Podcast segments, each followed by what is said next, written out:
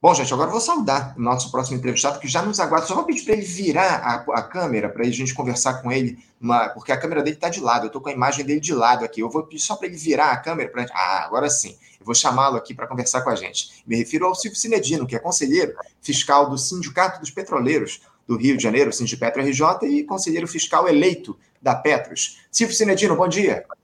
Bom dia, companheiro Anderson Gomes. Bom dia, nossos rádio ouvintes. É muito bom estar com vocês aqui mais uma vez. Bom dia. Alegria nossa contar. Alegria nossa, Silvio, contar com a tua participação com a gente aqui no Faixa Livre. Obrigado por ter atendido ao nosso convite para a gente falar sobre questões importantes relativas à Petrobras. Silvio, a gente, não, a gente queria conversar é, sobre uma série de temas, como eu citei, mas a gente não pode deixar de iniciar o nosso papo sem parabenizar você, o Silvio, o petroleiro João Moraes, pela eleição no último dia 9 para o Conselho Fiscal da Petros. Uma vitória acachapante e histórica, visto que a sua chapa, a Unidade pelo Futuro da Petros, recebeu 19.509 votos contra 6.987 da chapa que ficou na segunda colocação. Uma verdadeira lavada, quase três vezes mais votos. Além disso, para completar o pacote, o Silvio, na eleição para o Conselho Deliberativo, a chapa que teve o Vinícius Camargo, camarada de vocês aí no Sindipetro, e o Rafael Prado também foi eleita, com 3.796 votos, bem como a dupla apoiada pela FNP e pela FUP, que teve o Radiovaldo Costa e o Getúlio Cruz. Ou seja, Silvio, vocês fizeram literalmente barba, cabelo e bigode nessa eleição da Petros. Além de novamente parabenizar vocês aí do Sindipetro pela importante conquista, o, Silvio. Aliás, a gente conversou com todos vocês aqui no programa no mês passado, falando desse processo eleitoral, eu queria que você falasse aí sobre a, relevância dessa vitória para os uhum. conselhos fiscal e deliberativo da Petros, ô Silvio. O que é que isso representa? Parabéns mais uma vez. Muito obrigado pelos parabéns. Acho que está de parabéns à categoria petroleira, que, sob modéstia à parte, soube escolher, não por mim, mas pela, pela chapa que foi apoiada, pelos propósitos da nossa chapa. A primeira coisa que é, é relevante aqui foi que, depois de muitos anos, conseguimos unir as duas federações que representam os petroleiros: a Federação Nacional dos Petroleiros e a, e a Federação Única dos Petroleiros. Então, isso foi determinante para a nossa vitória. Né? A categoria anseia por essa união. Essa divisão, como todo mundo sabe, a divisão só interessa ao patrão. A força do trabalhador é a sua união. E a gente conseguiu entender, e não é fácil, porque nós temos algumas divergências, mas foi importante essa união e que permitiu essa vitória, como você disse, barba, cabelo e bigode. Eram três vagas, uma para o Conselho Fiscal e duas para o Conselho Deliberativo, e elegemos os três. E a minha a eleição do Moraes foi com uma vitória muito expressiva, com 19 mil votos, 74% da votação. Infelizmente, a, a, o percentual de, de votantes ainda foi baixo, ficamos em torno de 23%. Mas é importante que a categoria tenha entendido a importância da, dessa união e que a gente tenha pessoas lá que a gente possa confiar. Acho que essa é a diferença fundamental dessa eleição. Nós somos pessoas comprometidas com o movimento sindical, com o movimento petroleiro, não caímos de paraquedas no movimento, estamos aqui há muitos anos, sabemos o que queremos e sabemos como conquistar. Com o quê? Com a união da categoria. A categoria já, já entendeu isso. Né? E daqui para frente vamos intensificar esse movimento de mobilização, porque só a mobilização é que vai resolver os graves problemas que temos na Petros. A gente está pagando hoje um equacionamento brutal, várias pessoas chamam de equacionamento assassino, porque muitas pessoas estão morrendo em função desses descontos, da situação de desespero em que as pessoas se encontram. Mas o, pior disso tudo é que esse, esse desespero, esse esforço todo é pagar uma dívida que não é nossa, é uma dívida da Petrobras. É, essa que é a pior questão. Mas a categoria está esclarecida e acho que agora, nesse acordo coletivo, a gente vai dar grandes avanços na nossa luta.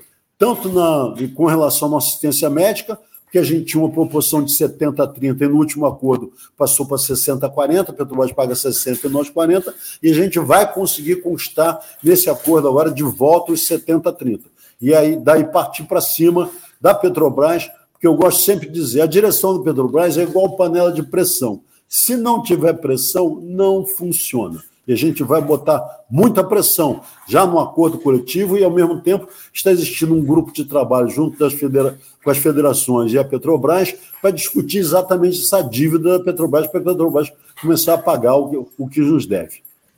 É, é isso. É, é importantíssima essa cobrança que vocês tendem a fazer ao longo dos próximos tempos em relação. A gente vai conversar, inclusive, a respeito dessa discussão em torno do acordo coletivo de trabalho daqui a pouquinho, Silvio. É, agora, ainda a, a, respeito da eleição é, para o Conselho do, da Petros, quando é que vocês tomam posse, o, Silvio, e outra? Que tipo de postura vocês eleitos vão adotar na Petros diante de tantos problemas aí que você já citou que o plano de previdência dos trabalhadores tem enfrentado ao longo desses últimos anos? O que é que vocês vão cobrar, de fato, fazendo parte dos conselhos? Qual a iniciativa é, é primeira aí que vocês vão tomar assim que vocês assumirem lá no Conselho da Petros?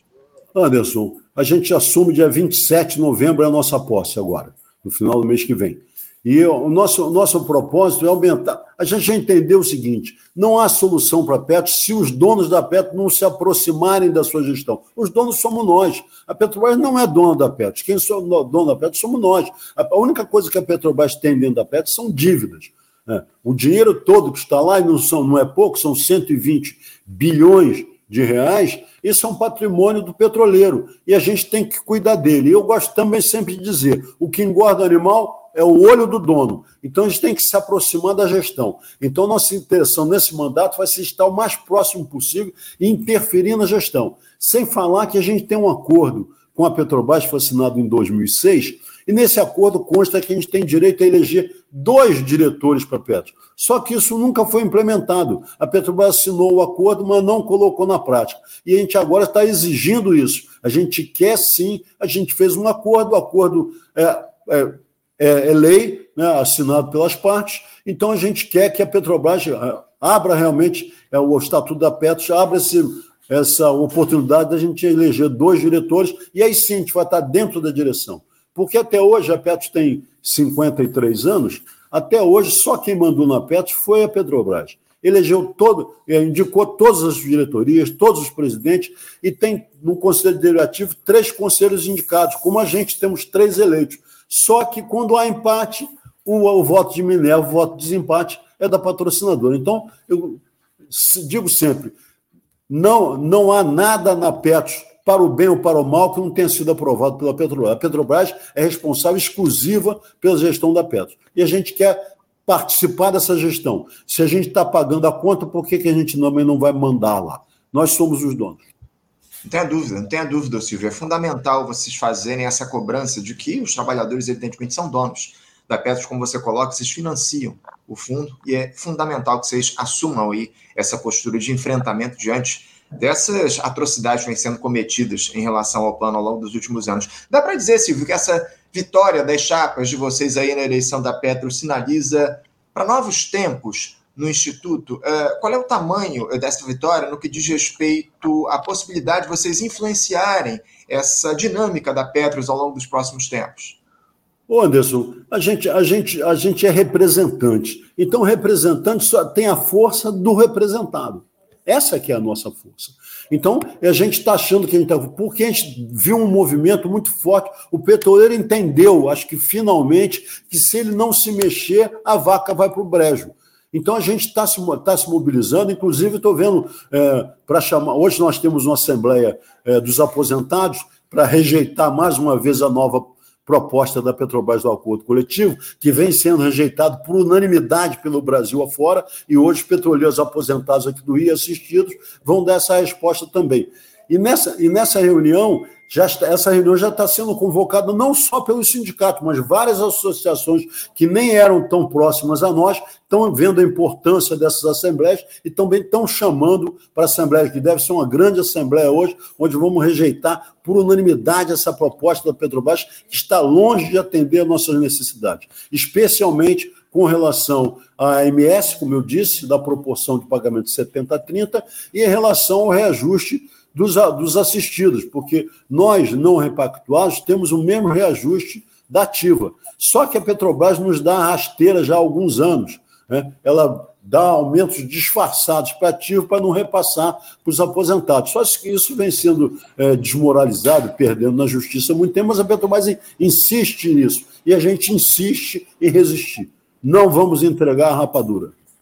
A resistência é o que os trabalhadores podem oferecer em relação a todo esse processo que vocês enfrentam aí ao longo desses últimos tempos. É muito importante que haja uma unidade da categoria dos petroleiros, justamente no sentido de resistir a todo esse horror que vocês vêm passando em relação ao plano Petros. Agora, falando da Petrobras propriamente dita, o, o, o Silvio, a gente tem uma série de questões também para falar a respeito da empresa. Uh, vocês aí estão nessa fase de negociação do acordo coletivo de trabalho, como você muito bem já citou aqui para a gente no início da nossa conversa. Mais, um, mais uma vez, infelizmente, esse, a, a discussão desse ACT está virando uma novela, né? Como quase todo ano. É, a última proposta da empresa parece que nem de longe atinge os objetivos dos trabalhadores. Eu queria que você falasse um pouco, ô Silvio, a respeito dessa discussão, como é que tem se dado essa mesa de negociações. A gente tem acompanhado muito de perto essas discussões aqui, conversando com o pessoal do Sindipetro, enfim. Como é que tem se dado essas negociações? Essa última proposta que vai ser levada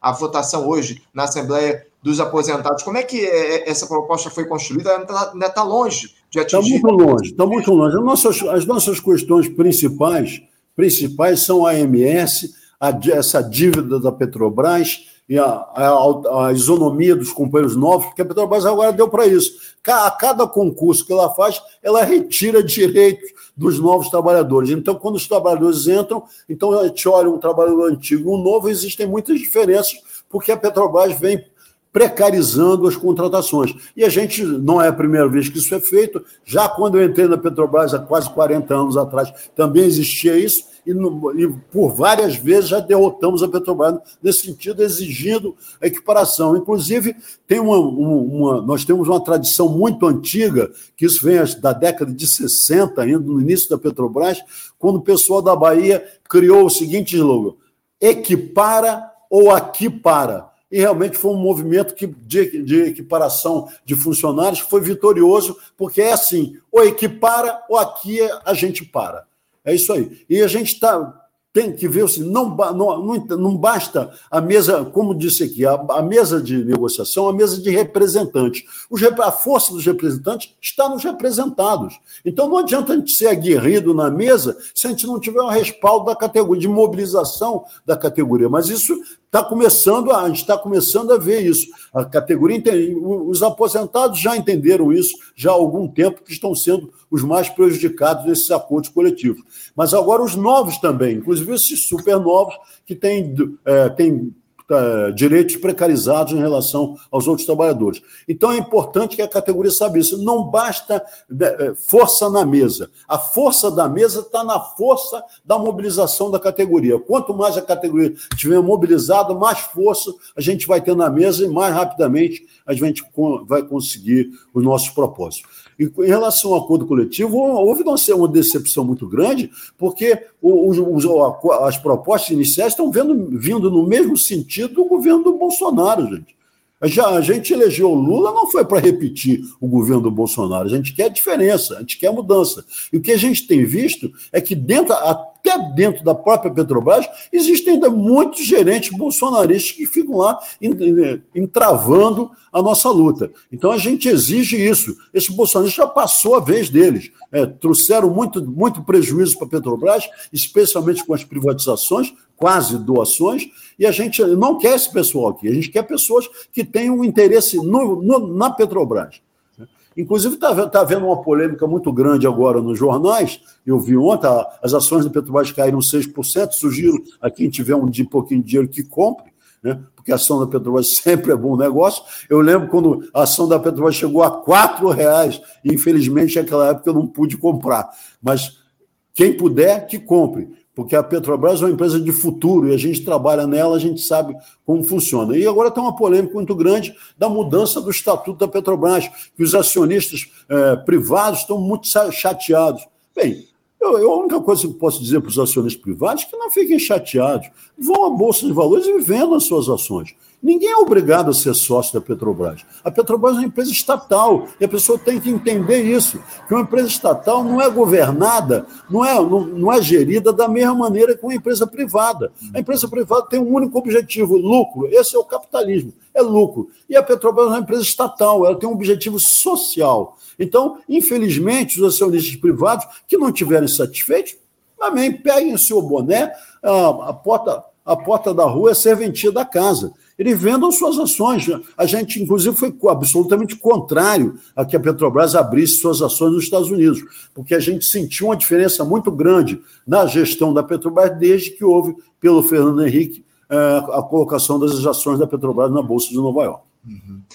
Eu, eu, queria, inclusive, o, o, Silvio, tratar com você dessa questão que foi levantada no dia de ontem, essa queda das ações da Petrobras pela possibilidade de mudança é, da lei das estatais, enfim. Mas antes eu vou trazer aqui a participação, tem muitos petroleiros aqui acompanhando o programa de hoje. Ó. O Rafael Coelho fala aqui, ó, a AMS hoje é uma vergonha. A AMS é, é a ciência médica né, de vocês, isso. da Petrobras, não é isso? O, isso. Rafael está tá aqui participando, dando a opinião dele em relação a, a, a, ó, e diz aqui de novo: ó, o Estatuto de Economia Mista legalmente estabelece que ela também tem objetivo social comprou porque quis. É exatamente isso. Inclusive, eu vou tratar dessa questão contigo, Silvio. É, muita polêmica aí no dia de ontem, a convocação dessa Assembleia de Acionistas da Petrobras para deliberar sobre a proposta de alteração do estatuto, de modo a, abre aspas, excluir vedações para a indicação de administradores previstas na lei número 13.303 de 2016, fecha aspas.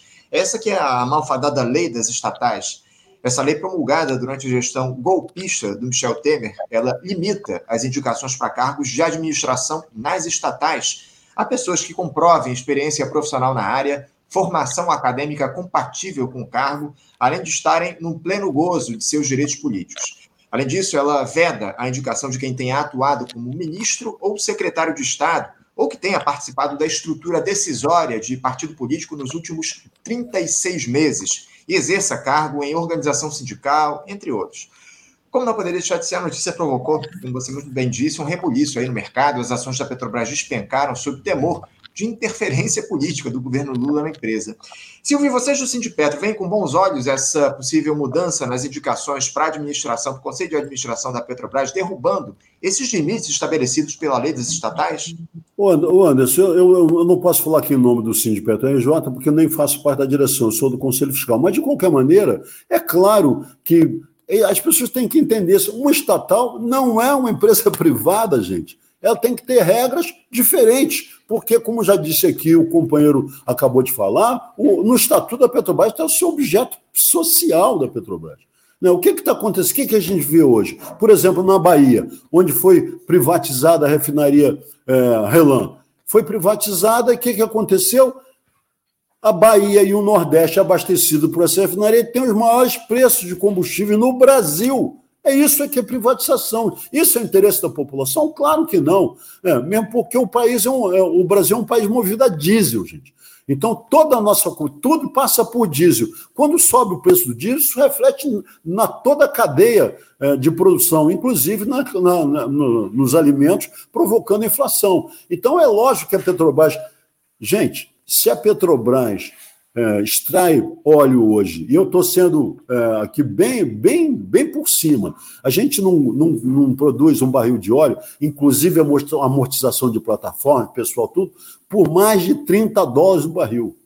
Isso. Nosso custo de produção não é extração, não. Extrair a extração é só extrair. Não, é produção. É, é perfurar, é botar a plataforma, é pagar. Tudo isso é abaixo de 30 dólares por barril. Como é que a gente pode vender para a população um que a gente tira 30 dólares por 90, 100, 80 dólares? Não é possível, gente. A, a, população ganha real. Então, a Petrobras tem que cobrar o preço dos seus custos. A Petrobras vê qual é o custo que ela tem, vê, bota um lucro razoável, porque a empresa não pode quebrar, e esse é o preço que vai ser cobrado da população. Ah, mas isso mas vai ficar mais barato que internacional? Ótimo. Quem é que não quer investir num país que tem energia barata? Esse é que é o nosso atrativo. A gente tem energia barata, gente. Então vamos aproveitar isso e vamos atrair investimento. Não gostam tanto de atrair investimento? Pois é, a energia barata é um grande atrativo. Mas não, aqui é o contrário. A Petrobras é a única eh, empresa capitalista no mundo que alimenta a, a concorrência. Como é que pode a Petrobras, se a Petrobras produz a um preço mais baixo, por que, que ela vai vender ao mesmo preço da concorrência? Não, a concorrência que se vire. Se a concorrência acha que é bom explorar petróleo, porque a Petrobras tira óleo, ela tire óleo também. Inclusive, a gente gosta sempre de lembrar aqui. Gente, o monopólio acabou no, com Fernando Henrique Cardoso. Não há mais monopólio de petróleo no Brasil. Não há. Então, quem quiser construir uma refinaria, não tem nenhum problema, pode fazer. Por que, que nunca construíram, nesses anos todos da quebra do monopólio, não construíram uma refinaria sequer? Quem constrói foi a Petrobras. Agora querem comprar o que já está pronto, amortizado. Isso até eu quero. Mas não é assim que funciona. É. Então a Petrobras tem que se defender. E a defesa da Petrobras passa, inclusive, por mudança do estatuto. E não estão aqui, longe de nós, defender alguma boquinha para arrumar emprego para deputado abandonado. Não é isso. É que a Petrobras tem que ter um estatuto que, de acordo com o seu objetivo, o objetivo social, então o estatuto tem que estar de acordo. Se os acionistas privados não estiverem satisfeitos, vendam as suas ações. Assim. É isso. É, peguem a sua bolsa e caiam fora do nosso país. Essa é a grande, a grande mensagem que fica a partir dessa tua resposta. Ô, ô Silvio, você acabou, inclusive, adiantando um dos temas que eu ia trazer aqui para a nossa discussão, porque eh, a gente teve aí reajustes anunciados na última semana pela Petrobras no preço dos combustíveis, uma redução de, de 4,1% do preço da gasolina e um aumento de 6,6% do óleo diesel, como parte dessa nova estratégia aí comercial da empresa. Há quem diga, Silvio, que a política de preço de paridade de importação adotada pelo estatal não foi de fato encerrada, como havia dito o governo Lula. E há o temor, inclusive, por uma nova escalada nos reajustes a partir desse conflito lá no Oriente Médio. Ah, você vê a Petrobras hoje, o Silvio, comprometida com o consumidor brasileiro, com o mercado interno, até porque nós sabemos que os efeitos desses reajustes do preço dos combustíveis se dão em cadeia, né, Silvio? Como é que você vê hoje o compromisso da Petrobras, comandada pelo Jean Paul Prates, com o povo do nosso país? Anderson, até agora a gente viu muita, muita, muita palavra. É, palavra o vento leva, a gente quer ação. Em relação à política de preços, realmente não houve uma mudança radical. Gente, é muito simples essa conta, é muito simples, não é uma conta complexa. Qualquer um pode, pode entender. Quanto a Petrobras produz e a que custo? Quanto ela tem que importar e a que custo. E faz uma média, é assim, é proporcional. A gente tem que importar diesel porque a gente não tem refino suficiente, importa o diesel. O que produz faz uma combinação e, esse é o preço. Bota um lucro razoável. Ah, mas vai ficar mais baixo que o internacional. Ótimo, ótimo para nós para estar em investimentos. Então, a, gente, a política de preço da Petrobras não mudou como deveria. É, houve uma, uma, uma é, ah, não estão mais ligados ao preço internacional e não devemos estar em nenhuma hipótese. A gente produz óleo, gente. Por que, que a gente vai.